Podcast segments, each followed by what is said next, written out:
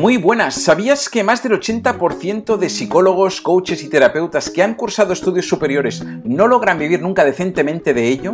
Vivimos en unos momentos en los que hay más demanda que nunca, pero también hay más oferta que nunca. Eso quiere decir que tan importante como ser el mejor profesional es saber mostrarse al mundo. Soy David Bertrán y ayudo a psicólogos, coaches y terapeutas a relanzar su carrera gracias al manejo de Internet y las redes sociales.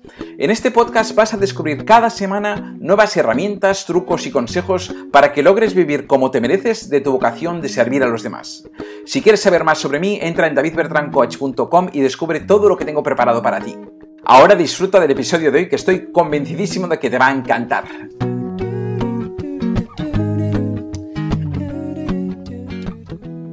Muy buenas, bienvenido, bienvenida una semana más al podcast de Marketing del Dharma, donde esta semana te quiero hablar de algo que me parece fundamental, que es ese miedo que tenemos muchas veces, más consciente o más inconscientes, al que dirán, ese cómo gestionar lo que dicen o lo que piensan los demás de mí. Así que vamos a ello y espero que te sirva y que te guste y que sobre todo te permita acelerar tu negocio online. Bueno, en primer lugar, para que tengamos claro, todo eso que piensan o dicen los demás de nosotros, es natural que nos importe. Es natural porque es algo muy intrínseco al ser humano. Piensa que el ser humano de pequeñito vive socialmente, no, no, vive, sobrevive socialmente gracias a la aceptación y el reconocimiento de los demás, gracias a que otros seres adultos le puedan querer y le puedan cuidar. Y eso lo llevamos en nuestro ADN. Y eso lleva a que de adultos el 99% de lo que hacemos lo hacemos por buscar ese amor y ese reconocimiento de los demás. Y el 99% de lo que dejamos de hacer lo dejamos de hacer por miedo a perder ese amor y ese reconocimiento de los demás. Así que es natural que sintamos esta presión interna, este miedo a esta aceptación, a este reconocimiento, ¿no? Y eso es lo que nos lleva a tener tantas dificultades a la hora de gestionar lo que los demás piensen de nosotros, lo que los demás digan de nosotros. Pero hay que distinguir muy bien entre lo que dicen y lo que piensan. Y hay que distinguir muy bien entre estas dos cosas porque, de entrada, lo que dicen los demás, muchas veces nos basamos en lo que creemos que dicen o lo que nos han dicho que dicen, pero la mayor parte de veces no hemos escuchado nosotros esto directamente. Con lo cual puede ser una construcción mental o puede ser una historia que hayamos escuchado de otras personas, pero la primera cosa que tendríamos que hacer es cerciorarnos de si esto es así, si realmente dicen esto de nosotros o no. Y cuando vamos a lo que piensan los demás de nosotros, aún es más loco, porque es una fantasía que tenemos nosotros acerca de lo que nosotros creemos que los demás piensan de nosotros, ¿no? Pero eso no quiere decir que ellos piensen de nosotros. Fíjate que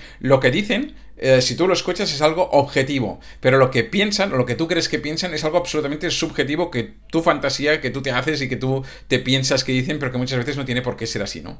Pero, claro, hacer esta distinción ya es importante para salir un poquito de nuestra locura y decir, vale, una cosa es lo que yo he escuchado realmente que han dicho, otra cosa es lo que realmente yo creo que dicen o lo que yo creo que piensan, lo que me han dicho que dicen, que ahí sí que nos podemos perder muchísimo, ¿no? Pero bueno, vamos a la parte objetiva de lo que nosotros escuchamos de alguien que nos dice a nosotros o que dice a otra persona respecto a nosotros.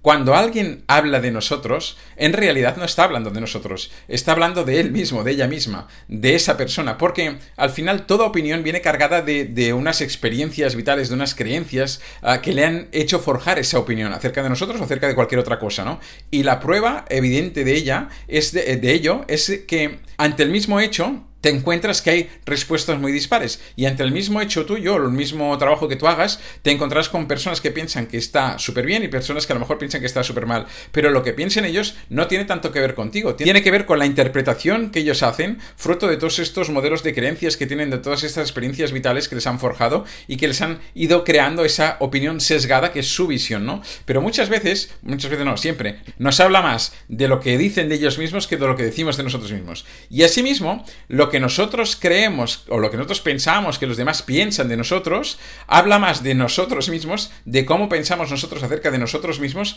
que en realidad de lo que piensen los demás. Porque es esa construcción mental también que nos hacemos nosotros, fruto de nuestra propia inventiva, con ese guionista loco que está por aquí dentro dándole vueltas y que se basa en nuestras propias experiencias, nuestras propias creencias, nuestro bagaje vital y demás, ¿no? Así que es importante ver que todo esto es una especie de locura que hay que aprender a gestionar, porque muchas veces nos pasamos el día sufriendo por cosas que nunca ocurren o nos pasamos el día sufriendo por cosas que ni existen. Así que bueno, la primera parte es esta, démonos cuenta de cuánta parte de esto es mm, prácticamente locura, ¿no? Es una cosa que nosotros no sabemos gestionar, que tiene una razón de ser porque obedece a esta necesidad intrínseca que tiene el ser humano de ser reconocido, de ser aceptado en su tribu, en su comunidad, pero que em, se desmadra completamente respecto a nuestra propia fantasía por nuestras propias interpretaciones y también por las de los demás que llevan su propia película interna, ¿no? La cuestión es que sea como sea, esto nos ocurre y como nos ocurre, pues hay que aprender a gestionarlo. ¿Y cómo gestionar esto de la mejor manera posible? Mira, básicamente toda la preocupación que tengamos acerca de la opinión de los demás o toda esta necesidad de aprobación externa que tenemos obedece a una falta de autoestima.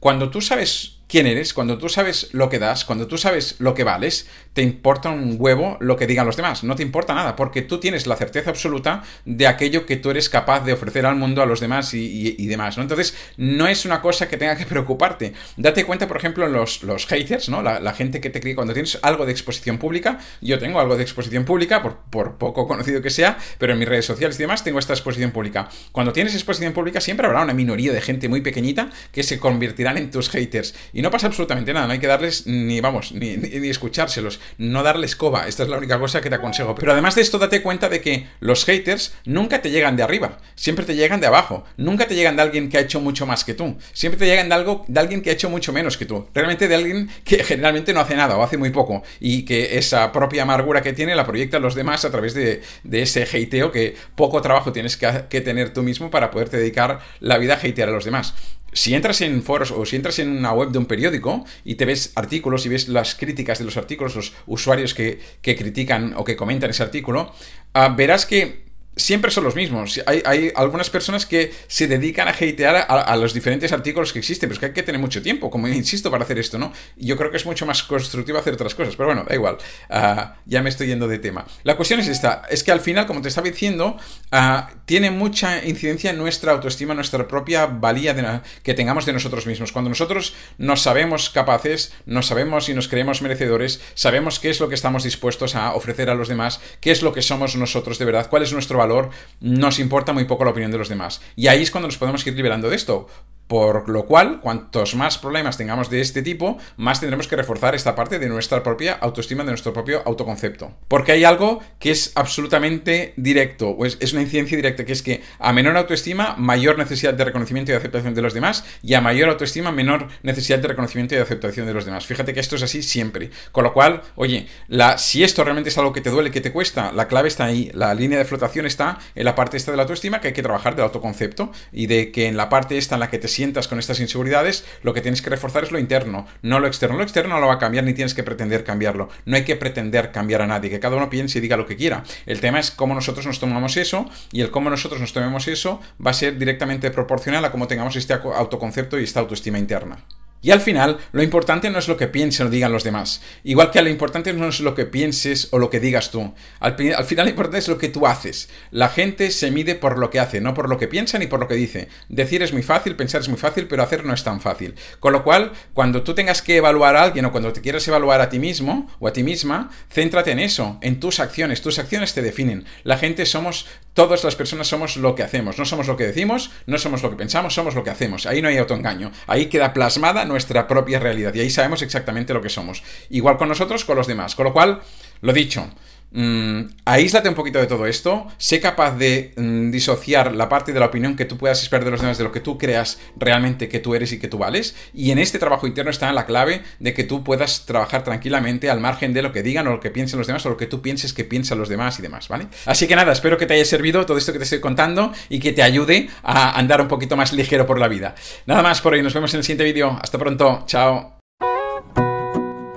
Hasta aquí el episodio de hoy. Recuerda suscribirte para recibir cada semana un nuevo episodio y compártelo con quien creas que pueda necesitarlo. Espero que te haya gustado y sobre todo que te haya servido para dar un pasito más hacia este objetivo de ganarte muy bien la vida con tu vocación de servir a los demás. Recuerda que si deseas acelerar tus resultados y quieres conseguirlo en menos de 90 días, puedes acceder al entrenamiento gratuito que encontrarás en davidbertrancoach.com barra marketing del Dharma, todo junto. Así que nada más, muchísimas gracias como te decía y nos vemos la próxima semana. Adiós.